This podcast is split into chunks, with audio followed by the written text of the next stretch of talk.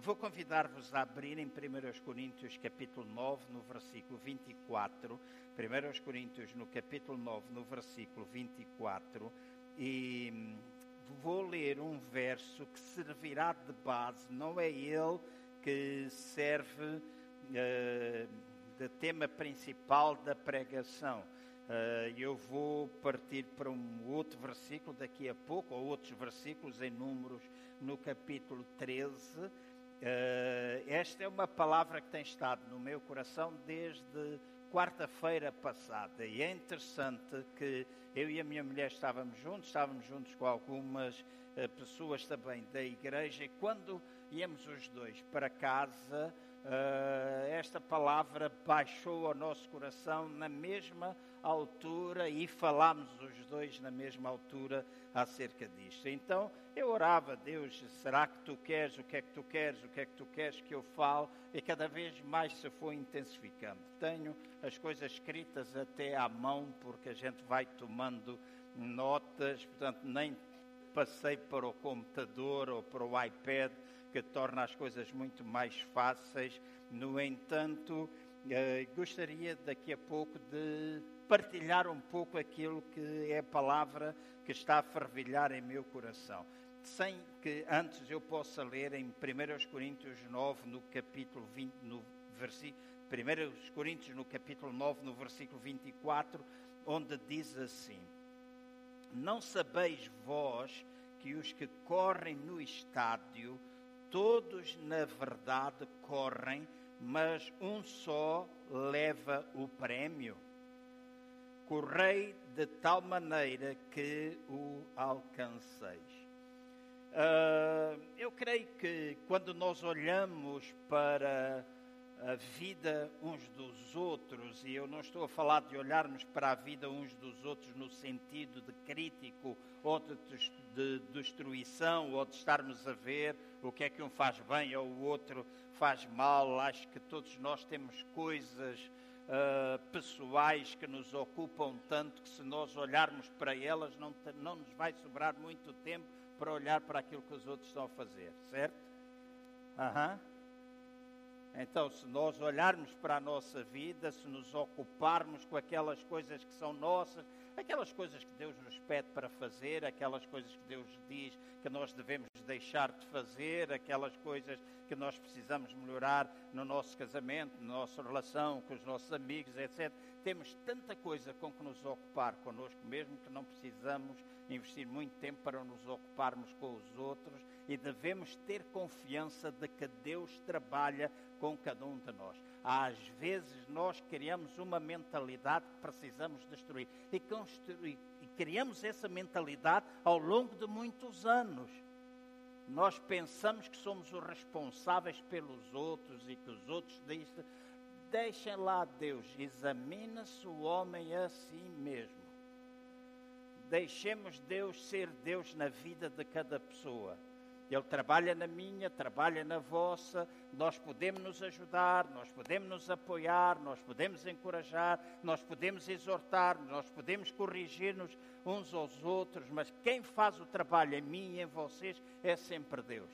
Amém? E quando nós olhamos neste sentido, uh, creio que muitos cristãos ao lerem este versículo, ficam simplesmente pelo meio, ou seja, a meio do versículo, quando diz, mas um só leva o prémio, a partir deste momento, uma fortaleza mental é criada dentro da mente das pessoas, porque as pessoas dizem assim: eu estou a correr, eu estou a procurar, eu estou envolvido numa corrida, mas depois, no final, só um ganha o prémio. Então nós começamos a criar fortalezas dentro de nós que podemos correr e não ganhar. Podemos correr e não alcançar. Podemos correr ou fazer coisas que não teremos resultado. Mas a palavra de Deus não termina, ou este versículo não termina nesta frase a frase continua, ou o Espírito Santo continua, Paulo continua inspirado pelo Espírito Santo a dizer: Correi de tal maneira que o alcanceis. Ou seja, eu e os irmãos estamos metidos numa corrida e aquilo que nos é dito é que ao estarmos envolvidos numa corrida que se chama vida, nós temos de correr de tal maneira que todos nós alcancemos o prémio. Correr, correr, correr, correr, correr, de maneira que a gente alcance o prémio, que não fique pelo caminho.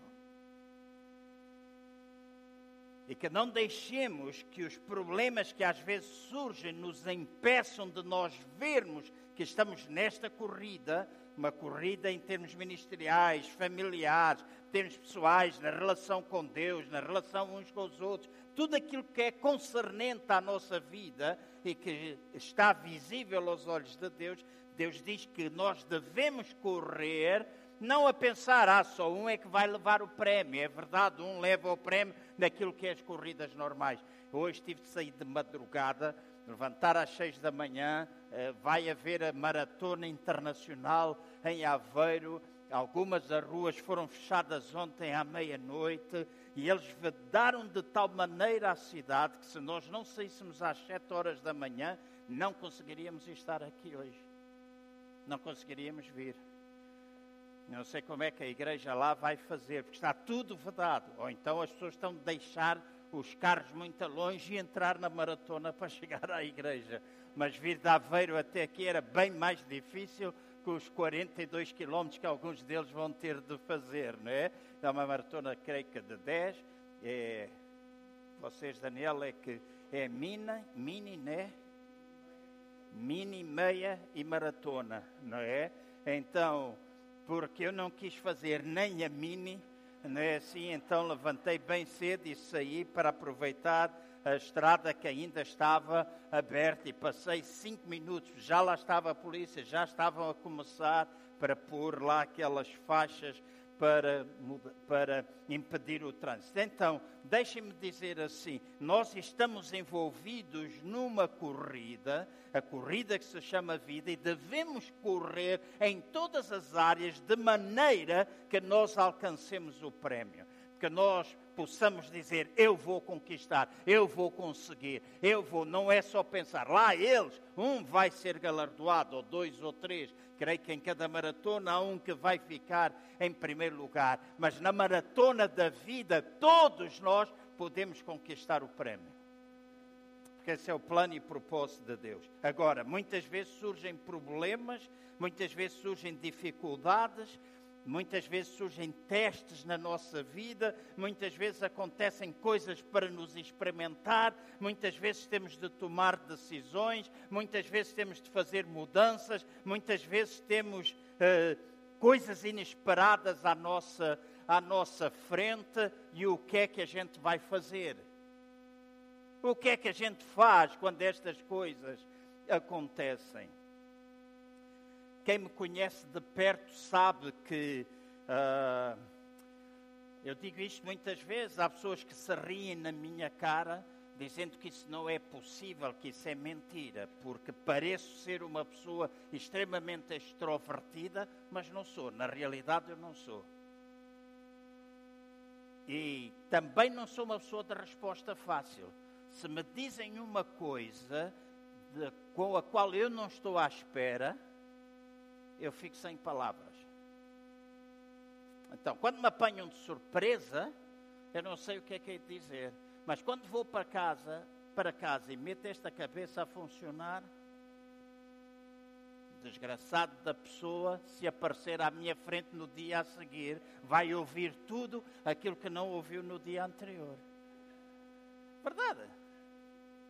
Fico mudo e aprecio aquelas pessoas que quando alguém lhes diz algo inesperado, tem logo resposta para tudo.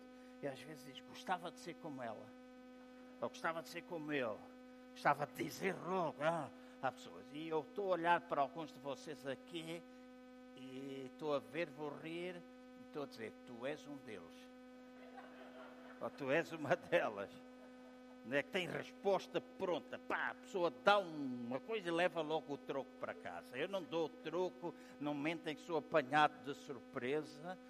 então, há alturas que nós temos problemas que nos apanham de surpresa, mas a corrida da vida, estas coisas que nos vão trazendo lições, e eu estava a dizer a Ana esta semana, eu gosto de escrever, cada vez estou a gostar mais de escrever, e era uma coisa que quando estou a escrever, uh, estou a deixar legado, estou a deixar alguma coisa pelo menos no meu computador, a gente diz, escreva um livro, fale dessas coisas. Eu não sei se eu vou escrever ou não vou escrever, mas há muitas lições que eu aprendi na vida com os erros que eu tenho vindo a cometer.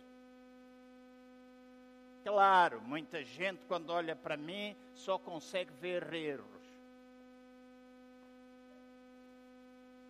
Mas há muita coisa boa. Vocês podem não pensar, mas eu sei o que eu tenho feito bem. Aham. Porque dez erros não apagam cem coisas bem feitas. Nem na minha vida, nem na tua. E as pessoas têm tendência de só ver o erro, o erro, o erro, o erro, o erro. Nós portugueses somos tramados com isso. Temos uma mentalidade terrível nestas coisas. É a cultura do fado é aquilo que nós temos. Tudo é mau, tudo é não sei o quê, tudo é uma tragédia. Mas quando existem estes problemas na nossa vida, uh, o que é que a gente vai fazer? E esta palavra, e agora vou entrar uh, nela neste momento, a palavra de Números 13, eu não vou ler todos os versículos, vou pedir só para vocês abrirem as Bíblias ou os iPads, as Bíblias uh, digitais. Uh, uh, tem estado no meu coração desde quarta-feira, e em Números 13, no versículo 27, está escrito assim: os irmãos nas vossas casas podem ler os versículos anteriores e é bastante interessante, relata toda esta história. Eu vou pegar simplesmente em parte dela. E está escrito no verso 27, ou a partir do verso 27, o seguinte: fomos à terra a que nos enviaste e verdadeiramente, e quando está escrito na Bíblia verdadeiramente, significa que isto tem uma garantia. Amém? Tem uma garantia. Verdadeiramente mana leite e mel, e este é o fruto. E eles mostraram o fruto que trouxeram da terra que eles foram visitar. Verso 28. Mas, porém, o povo que nela habita é poderoso, as cidades fortes e muito grandes. E também ali vimos os filhos de Enac. Por favor, memorizem estes fulanos. Os filhos de Enac. Diz que eles trouxeram o fruto, disseram na terra, a terra mana leite e mel, mas estas cidades são fortes, o povo que nela habita é um povo muito grande, é um povo muito grande, e lá nós também vimos os filhos de Enac.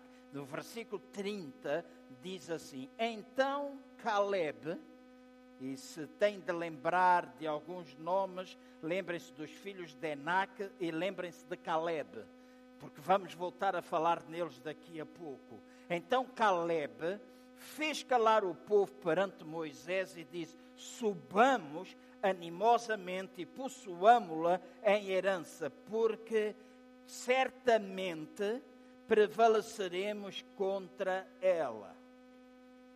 Há lá muitos gigantes, lá muita impossibilidade, lá um fruto, é bom, mana, leite e mel, mas aquilo é difícil, é fortificado, é muito difícil de nós conquistarmos. Caleb disse: Ei, calem-se todos, porque se nós subirmos, se nós formos, se nós avançarmos, nós somos capazes de possuir esta terra por herança, nós vamos prevalecer.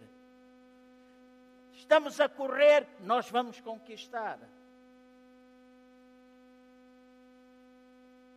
Há três dias ou quatro passei no pavilhão do Atlético de Moscavida. E mil pensamentos vieram à minha cabeça. E a nossa cabeça é fértil em pensamentos, não é? e voltei alguns anos atrás, Jorge, Armando e todos aqueles que ali estiveram, quando a gente tinha de meter uma catifa cinzenta como esta, uma catifa azul no chão para tapar o chão do pavilhão do atleta, tinha umas casas de banho vergonhosas, tinha um auditório, com 900 pessoas que nós chegámos a ter, tínhamos de montar cadeiras todos os domingos, todos os domingos de nos montar, era uma carga de trabalho e não era um lugar bonito. Estava lá no meio de uma coisa qualquer, mas caneco. A minha mente ficou cheia de cultos onde a presença de Deus foi tão grande só no outro dia. Eu já contei isto algumas vezes. E no outro dia, um engenheiro ligado à parte eletrónica explicou-me como é que isto pode acontecer. Porque muitas vezes eu preguei lá e de repente eu comecei a ver pessoas a virem ao pavilhão, deixando os prédios. Eu começava a pregar e cerca de 150, 200 pessoas enchiam. Alguns de vocês devem se lembrar, enchiam a parte de cima. E um dia eu fui ter com o senhor Vicente, que tinha lá uma loja em Moscavida, tu deves te lembrar, ao lado da Casa dos Tecidos. Eu disse, senhor Vicente, por que é que você vem? Você todos os domingos está a vir. E ele dizia assim, é porque quando você começa a falar aqui dentro, nós na nossa televisão, em casa nós estamos a ver filmes, nós estamos a ver programas, nós estamos a ver uma série de coisas, mas nós deixamos de ouvir essas coisas para o ouvir falar.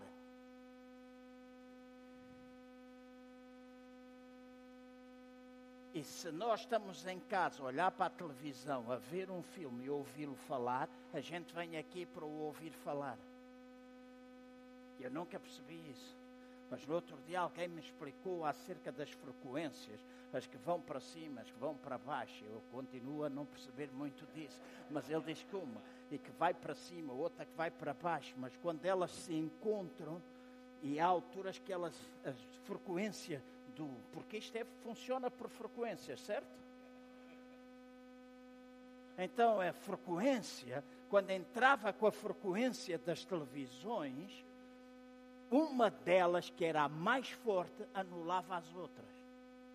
E eu pensei, bolas, este um microfone conseguia anular as frequências das televisões para eles ouvirem.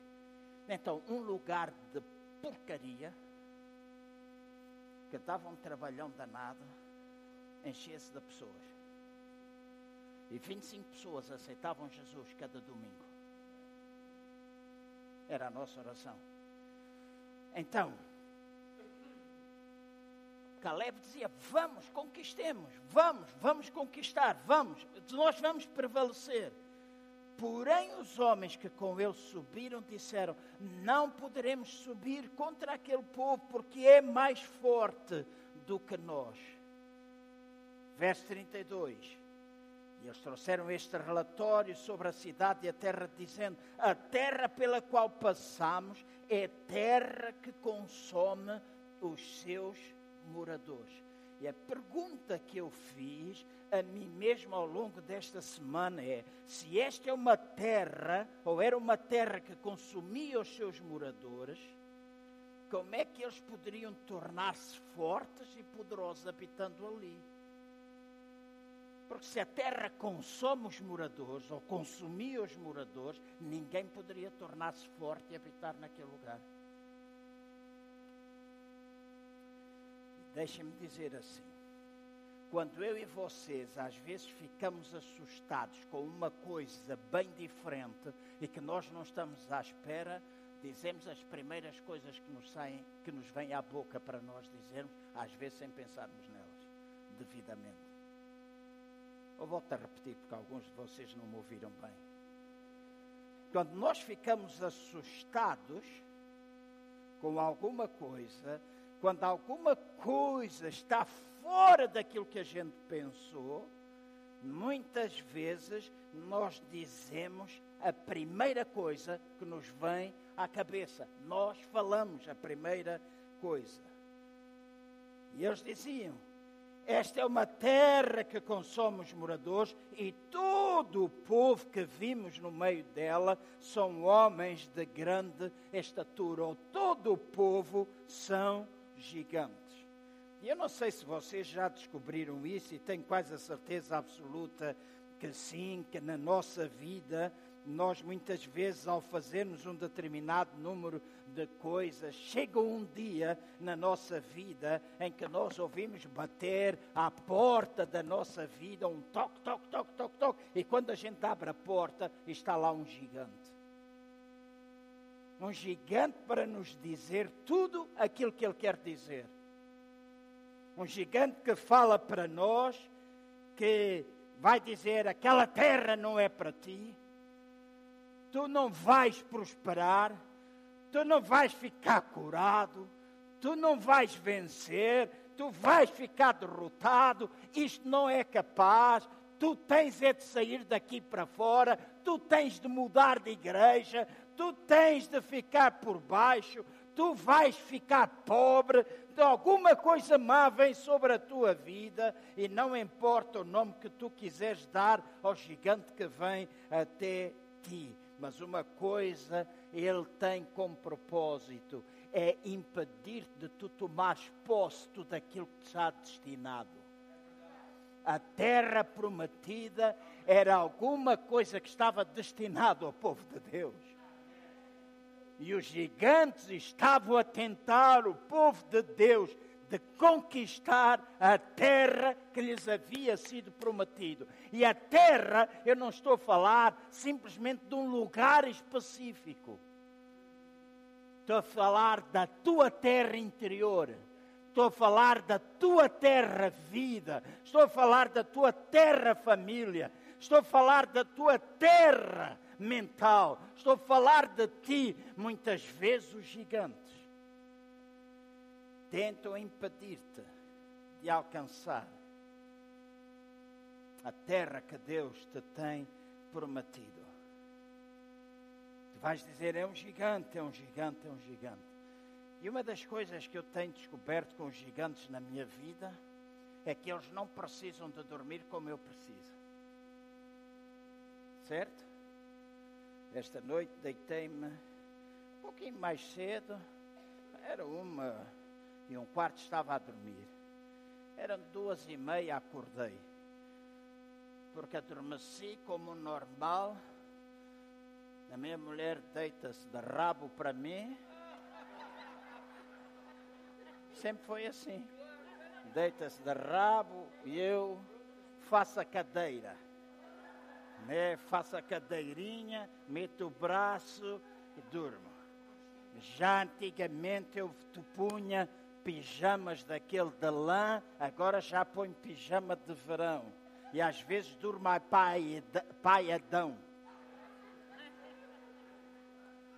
Porque fica ali agarrado, ela deita calor para caneco. Eram duas e meia. E eu já disse isto uma vez à Cristina. Quando está muito calor, coração acelera para caramba. O coração acelera-me. Então, às duas e meia, vinte para as três, eu acordo com o coração a milhas. Pego no telemóvel, vou fazer lá numa aplicação, e aqui. Eu disse: caneco. Tem de arranjar, virar-lhe o rabo também, dormir para o outro lado, não posso agarrar. Estava calor. Levantei-me um pouco, fui para a casa de banho, tive uma hora e tal acordado. Quando me deitei, perto das três e vinte da manhã, eu disse, bolas, para levantar às seis. Mas eu preciso dormir. Dormir pouco, preciso dormir. Mas os gigantes não precisam. Os gigantes tu podes gritar, vem para a cama, vai deitar-te, vai-te embora. Mas acordes tu à uma, às duas, às três, às quatro, às cinco, às seis horas da manhã, sabes onde é que ele está?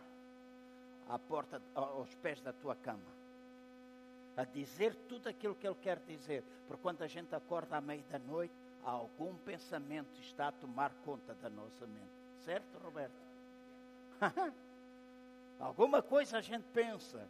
Às vezes deitamos com alguma preocupação, é a primeira coisa que surge na nossa cabeça quando a gente acorda. Os gigantes não dormem, não tiram férias. A gente diz, pá, estou tão cansado, estou mesmo a precisar de férias. Mas estes bandidos não precisam de férias. Eles não precisam descansar. Eles não precisam tampouco beber água. Eles estão lá sempre para te dizer: estás perdido, não vais conseguir, não vais acabar, o tempo acabou, isto já não vai dar, não adianta meditares mais na palavra, não importa tentares alguma coisa mais que tu não vais conseguir. E uma coisa que ele gosta de dizer é que tu estás sozinho. Ah, tu estás para aí sozinho. Isso é uma luta infrutífera. Ele diz a ti: Ah, se tu estás a olhar para mim e pensas que eu estou sozinho, quero te dizer uma coisa: lá fora, porque era o que estes diziam, lá fora temos mais 900. Tem mais lá 900 gigantes que vêm para aqui chatear-te a cabeça se tu não prestares atenção. Mas Caleb e Josué, eles viram gigantes, tal e qual como os outros. Eles viram gigantes. Mas eles olharam para os gigantes e disseram: Vamos e possuamos a terra. E às vezes, no meio de tanta gente, no meio de uma multidão, às vezes no meio de uma sociedade, tanta gente a dizer: somos bombardeados pela televisão, somos bombardeados pelos jornais, somos bombardeados por toda a sorte de comunicação social, internet, Facebooks, Twitters, Twitch também, aprendi que há o Twitch. Twitch? Não, não é o Twitter, é Twitch, né? Aprendi agora essas porcarias todas. Eu só conheço o Facebook, o Instagram e o Twitter, mas esqueci-me da password do Twitter, nunca mais usei há muitos anos. Né? Então, mas sei que existe usam essas coisas. Nós somos inundados por pensamentos de impossibilidade. Tanta teoria hoje, tanta coisa New Age, tanta coisa que ideia para aqui, ideia para acolá. Nós vamos fazer isto, nós vamos fazer, nós solucionamos isto, nós solucionamos aquilo. Gigantes e mais gigantes. Mas deixem-me dizer assim: foram os filhos destes que foram espiar a terra que 40 anos mais tarde entraram e possuíram aquela terra por herança e não falaram dos gigantes.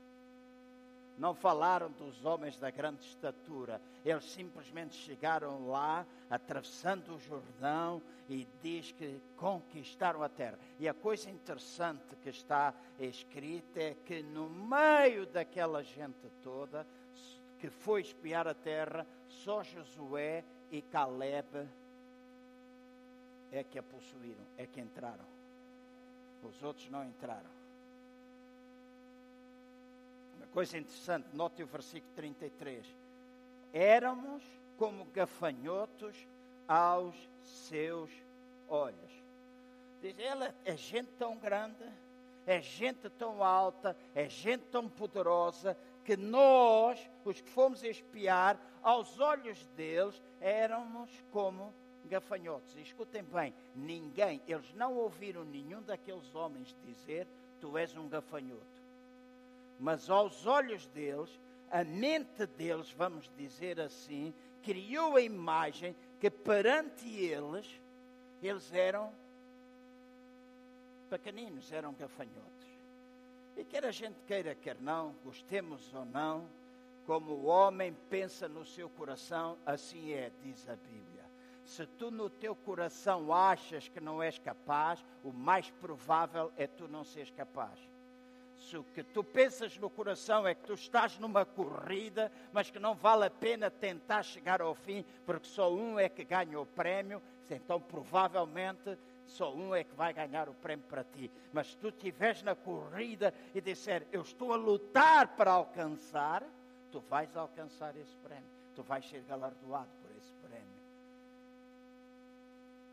Josué e Caleb viram gigantes, Deram 40 anos voltas no deserto, mas ao fim daquele tempo, eles ainda se lembravam da terra prometida e eles foram capazes de atravessar e tomar posse da terra que eles tinham tomado. E uma palavra que me abençoou muitíssimo foi que Caleb, com 85 anos de idade,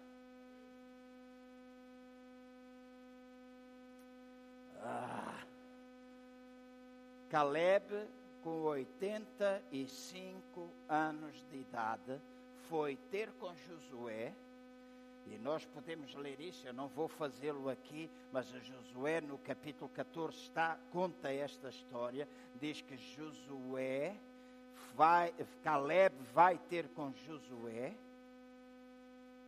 e disse-lhe, Josué, a terra está em paz. Eu fiz tudo aquilo que eu prometi que iria fazer. Agora eu quero aquilo que eu disse a Moisés que eu poderia ter a montanha de Hebron. Caita. Um homem de 85 anos vai ter com o seu líder Josué e diz: Josué, eu já fiz tudo aquilo que eu deveria fazer, eu já conquistei aquilo que eu deveria ter conquistado, eu estou aqui, mas agora eu disse a Moisés, o nosso servo inicial, eu disse-lhe a ele que eu queria a montanha de Hebron. Então, faz favor, deixa-me cumprir a minha palavra e deixa-me alcançar a montanha de Hebron. E deixa-me dizer, quando se fala de guerra, o exército gosta de estar no topo da montanha. A nossa cidade, o nosso país está cheio de castelos, certo? Está cheio de castelos. E os castelos têm muralhas à volta. Esta semana falava com a Ana um pouquinho acerca de castelos de Portugal e dissemos isso. Epá, estes gajos eram espertos. Eles escolhiam as montanhas porque nas montanhas eles conseguiam ver tudo. Eles conseguiam ver de onde é que o inimigo estava a surgir. Caleb disse: Epá, eu vou conquistar a montanha. Eu vou conquistar a montanha. E, Adriano, esta noite lembrei-me de uma conversa que nós tivemos à mesa lá no jantar, no casamento da Sara, sábado passado. Que tu disseste assim: Ah, eu aprendi, já não me lembro se foi com a Cassiana, acho que foi a Cassiana, que disse que nós estamos sentados nos lugares celestiais em Cristo Jesus e que se nós estamos nos lugares, sentados nos lugares celestiais em Cristo Jesus, lá nos lugares onde nós estamos sentados, nós olhamos para baixo e vemos o que é que se passa embaixo. Agora era Josué, e lembrei-me disso porque agora era Caleb, embaixo, olhar para cima e a dizer: Eu quero aquela montanha, eu quero aquele lugar. E quem estava lá em cima olhava cá para baixo e via Caleb como alguma coisa impotente. E eu pensei, isso foi uma coisa que veio esta noite, quando acordei, três horas, estava a pensar nisto, e eu dizia, em tudo na vida, na, nas coisas pessoais, na, na nossa vida, em todo todas as coisas na nossa vida há duas perspectivas. Ou nós olhamos da terra para o céu, ou olhamos do céu para a terra. E a perspectiva das coisas quando nós olhamos do céu para a terra são sempre diferentes daquela de quando nós olhamos da terra para o céu. E nós estamos sentados lá em cima. Então a minha perspectiva se eu estou sentado, se eu estiver aqui a olhar para cima, então eu fico uma perspectiva. Eu sou rodeado por circunstâncias, sou rodeado por tanta coisa que os meus olhos são capazes de ver, todas as dificuldades que eu tenho para subir a montanha. E às vezes nós temos dificuldades em subir montanha. Minha mulher gosta muito de fazer caminhadas, entrar nos trilhos e eu já fui com ela fazer coisas dos trilhos. No outro dia fomos com os amigos a Cabreira, Cabreia, lá uma terriola com uma lagoa. E eu desci aquilo quando foi para subir, parei algumas dez vezes eu já arfava por tudo quanto era sítio, e eles ali todos a subirem nas calmas, e eu, eu pensava, bolas, ainda tem isto tudo, o carro está lá em cima, ainda tem isto, e quando a gente está embaixo, olhar para cima, a gente só vê as dificuldades, a gente só vê os impedimentos, a gente só vê quanto é que a gente tem de despender, qual é o nosso esforço, o que é que a gente é capaz, o que é que a gente não é capaz. Mas quando eu estava lá em cima, onde eu parei o carro e olhei, olhei lá para baixo, eu digo, não tarda nada, eu estou ali. Aquilo é lindo. Aquilo tem quedas d'água fabulosas aquilo tem mesas, aquilo tem. Eu só via beleza à minha volta porque eu estava no topo da montanha. Então, na nossa vida, nós temos de ter a capacidade de nos fazer transportar para um lugar alto, para um lugar onde nós somos capazes de olhar ver dificuldades, sim senhora, mas nós somos capazes de ver a beleza daquilo que está lá embaixo. E é assim que Deus olha para nós. Nós falamos muito da vinda de Jesus, a vinda de Jesus, a vinda de Jesus. Há uma perspectiva que nós temos de ter, é a perspectiva do céu. Porque aquilo que nos é dito para nós fazermos é para trazermos o céu à terra. Do céu para a terra. A grande vitória de Jesus não é tirar-nos ou fazer-nos escapar como se fôssemos um povo derrotado. A grande vitória que nós podemos ter é sermos um povo que conquista a nossa terra prometida. E a nossa terra prometida não é o céu, é esta onde nós vivemos. Muita gente pensa, ah, nossa terra prometida é o céu. E toda essa teologia é enganosa. Sabem porquê? Porque se a nossa terra prometida é o céu, então nós ainda vamos enfrentar gigantes lá no céu. E no céu não há gigantes. Não há inimigos para nós vencermos. Os inimigos é aqui que nós temos. Então, esta é a nossa terra que nos tem prometido até o dia em que Jesus vai voltar ou aqui Ele nos toma para Ele. Então ele disse: Eu vou tomar a montanha de Hebron. E a coisa interessante, irmãos e irmãs, e eu vou partir para a minha conclusão. A coisa interessante é que na montanha de Hebron, quem vivia lá eram os filhos de Enac. Lembram-se deles? Eram os filhos de Enac que viviam na montanha de Hebron. Ou seja, eram os filhos de Enac, os verdadeiros gigantes, e eles eram quatro, que viviam lá na montanha, era esses que Caleb queria conquistar. Era esse que Caleb queria derrotá-los. Era esse que, quando Caleb foi espiar a terra e quando regressou e disse a Josué: Eu quero Hebron porque dividirmos esta terra, então Caleb dizia isso com 45 anos a Moisés, mas agora com 85 anos, ele dizia: Eu quero conquistar aqueles gigantes. Então deixa-me dizer, não importa a idade que tu tens, nós podemos conquistar gigantes. E eu sei que muitas vezes, quando nós pregadores partilhamos a nossa vida, há muita gente que não é capaz de entender. Eu gosto muito de Ricardo Gondim, e é um autor que eu gosto de ler, e há mais alguns que eu gosto de ler, porque o Ricardo Gondim é transparente. É capaz de dizer que apeteceu cortar o pescoço e assassinar esta irmã. Estou só a brincar.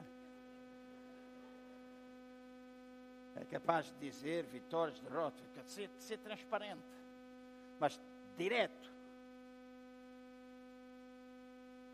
Porque às vezes nós pregadores somos responsáveis por criar uma mentalidade que não é genuína, que não é transparente e que não é correta. Eu conheço muita fulano que prega o Evangelho, muitos colegas, desculpem usar o nome fulano, muitos colegas meus que pregam o Evangelho, que estão cheios de problemas, mas quando sobem, os gajos andam no ginásio todo, são os maiores do mundo, está sempre lá em cima, no topo. Deixem-me dizer, eu tenho muitas noites que choro. Tenho noites que eu digo, será que eu sou capaz? Tem noites que eu digo, ah, o único lugar que eu tenho onde me possa refugiar é na oração. E ontem foi um dia assim, fiz muitas coisas, mas eu disse, eu refugio-me ouvir em Deus. Eu estou aqui a dar o meu coração. Não estou aqui para fantasiar coisas. Todos nós temos lutas, temos dificuldades, temos uns mais idade, outros menos idade. Eu tenho gigantes a vencer, tu tens gigantes a vencer. Mas se nós permanecermos firmes e dissermos: Eu quero esta montanha, eu quero conquistar essa terra, Deus vai ajudar-nos. Nós estamos na corrida para conquistar. Estamos na corrida para conquistar. Às vezes parece que é mais um gigante. E quando a gente não espera, mais um gigante se levanta, mais outro gigante se levanta. E a gente tem de pegar. Há gente que diz que Golias, a Davi, pagou em cinco pedras, era o gigante que o enfrentou, certo? Lembram-se a história de Davi e Golias? Quem és tu? Incircunciso, filho. Quem és tu? Outra gente diz, ah, ele pagou em cinco pedras, porque se falhasse a primeira, ainda tinha mais quatro para tirar.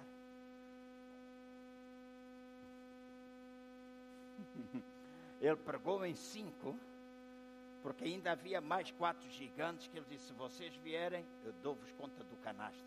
Eu acerto-vos no meio da tola corto-vos a cabeça e vou ao arraial com a vossa cabeça e dizer: Este é um gigante que eu conquistei. E quando nós pensamos em igreja, quando nós pensamos em celebração, quando nós pensamos em culto, é minha e a vossa responsabilidade. E é bom a gente orar uns pelos outros, é bom nós vermos Deus operar aqui, é muito bom. Eu não estou a excluir isso, não estou de maneira nenhuma a excluir isso. Mas ainda é muito bom, muito melhor, quando no próximo domingo a minha irmã chegar aqui com uma cabeça de um gigante e dizer: Foi este que eu dei conta esta semana. Acertei-lhe no meio da tola. Ah, desculpe, foi quase no olho. quase que entrou no olho. Esse ficava cego primeiro acertei na cabeça, corto-lhe a cabeça, está aqui um gigante que eu conquistei. Então, gigantes aparecem, problemas aparecem, conquista. Refugia-te na oração, busca a Deus, clama a Deus, pede direção. O que é que, qual é a tua estratégia, Deus? O que é que eu vou fazer? Quantas pedras tu queres que eu pegue? mas a gente gosta muito de falar dos gigantes, dos problemas, das lutas, da incapacidade e mais isso. Nós amamos isso. Mas está a chegar um tempo, por isso eu dizia, de nós começarmos a falar mais nos gigantes que a gente vence do que naqueles que nos atormentam. Ah, então o pastor está a dizer que a gente está ou deve fugir dos problemas. Não. Os gigantes a gente mata-os juntos. A gente precisa matar, enfrentar gigantes. A gente precisa dizer, pá, quem és tu? Pá.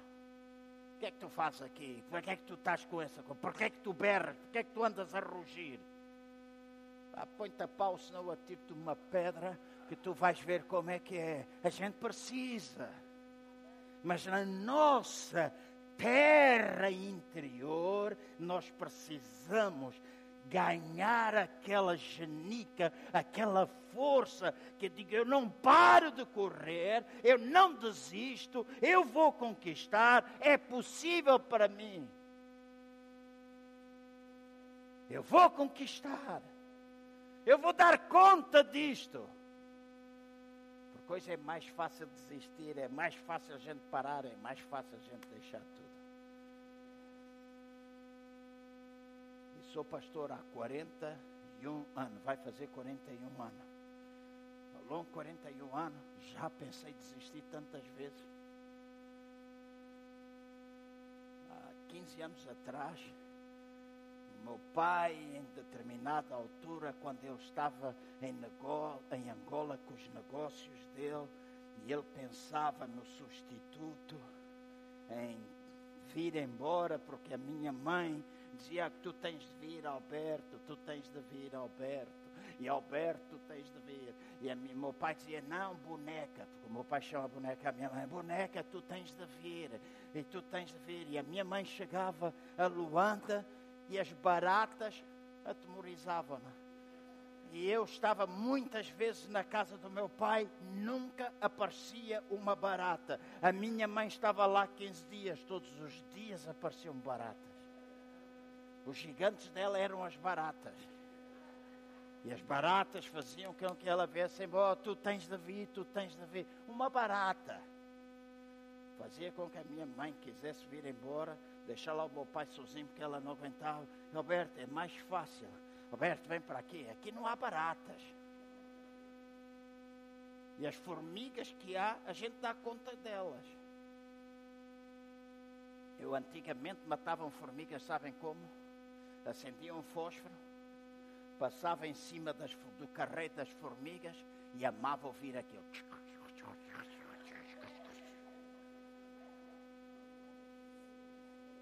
Ah, não digam que vocês gostam de formigas. Vocês estão-me a condenar, vocês gostam? Se aparecer alguma na minha casa, eu vou dizer, vai lá para a casa deles, que eles gostam. Eu matava as formigas, agora descobri uma coisa que funciona encher onde as formigas andam com cravo de cabecinha. Cravinho, cravinho. Então tenho cravinho lá no balcão, cravinho na cesta do pão, cravinho não sei onde. As formigas foram embora. Nunca mais apareceram. Ah, nós devíamos orar e expulsar as formigas da casa. Elas andam todas dentro das casas. Mas há gente que faz isso. Vem, vem, vem. E naquela altura o meu pai disse-me, João, tu és o filho a quem eu posso deixar o negócio. Tu vens, eu deixo o negócio contigo, tu vais tomar conta da associação, tu diriges a associação, eu faço isto, aquilo e aquilo outro. Eu disse, pai, eu tenho uma chamada. E porque tenho uma chamada, eu não vou deixar para trás aquilo que Deus me deu. Deus chamou-me, eu não vou. Meu pai vendeu as coisas, fez, desfez das coisas dele. Então o que eu estou a dizer é mais fácil desistir.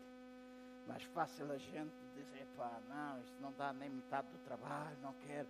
Mas todos nós interiormente, no nosso homem interior, temos de dizer, eu sou capaz, eu vou conquistar o grupo, faz favor de subir, eu vou conquistar, eu vou construir, eu vou possuir esta montanha, eu vou conquistar Hebron, eu vou derrotar este gigante que está diante de mim.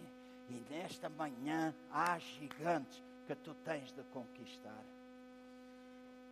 A igreja, escutem bem, a igreja tem gigantes a conquistar. E a igreja não é este edifício, a igreja somos nós.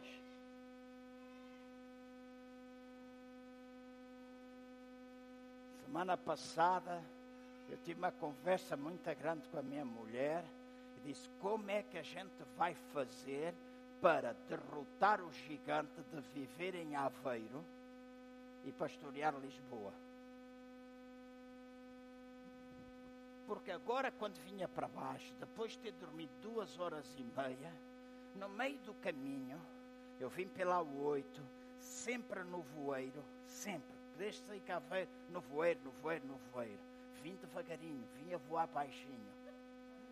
Porque não conseguia ver, a esperança não conseguia ver.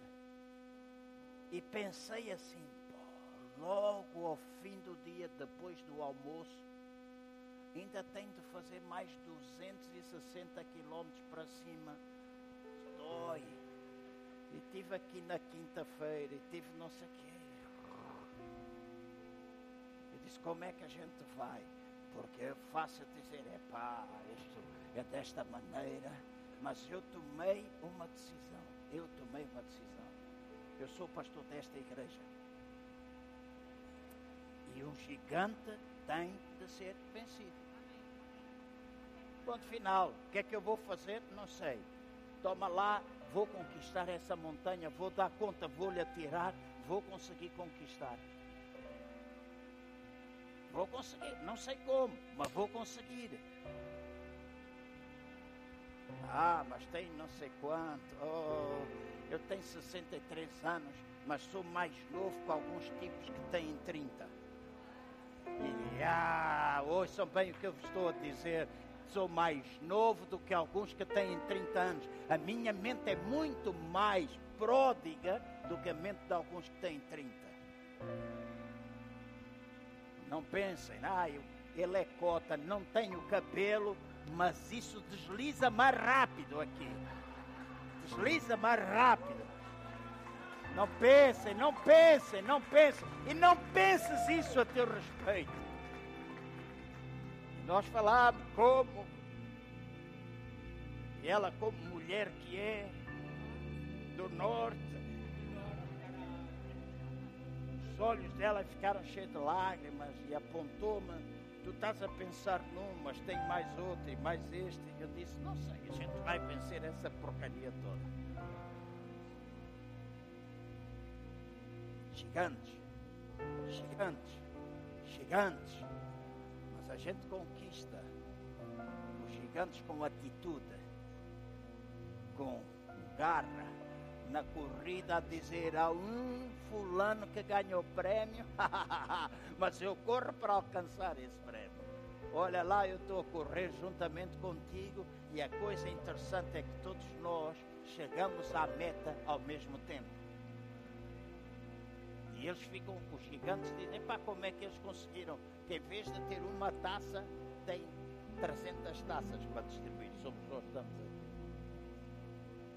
Então vamos ficar de pé, se faz favor. Ah, seja com guerra, seja com qualquer coisa. Mas eu peço que tu levantes a tua voz nesta manhã e que tu sejas capaz de gritar: Eu vou possuir, eu vou dar conta deste gigante, eu vou dar conta dos gigantes que estão em Hebron, eu vou conseguir conquistar o gigante que aparece todos os dias na, na beira da minha cama, aquele gigante que se senta ao meu lado quando eu vou para casa, aquele no meu carro, aquele gigante que eu encontro quando chegar a casa, seja qual for, chame-se ele como se chamar nesta manhã olha bem nos olhos dele e diz: Eu vou conquistar-te. Eu vou conquistar-te. Ele vai falar alto para ti e tu dizes: Cala-te, cala-te, cala-te. Eu estou na corrida, cala-te. Eu digo para tu ficares calado. Eu vou conquistar-te. Não deixes ele falar, fala tu para ele e prega em todas as pedras, em toda a palavra poderosa de Deus que te vier à mente. E atire essa palavra para o gigante e diz: Eu vou conquistar. Eu conquisto esta adversidade, eu conquisto este problema, eu conquisto a falta de emprego, eu conquisto as lutas lá no meu trabalho, eu conquisto este problema da doença, eu conquisto qualquer coisa se levantar contra mim.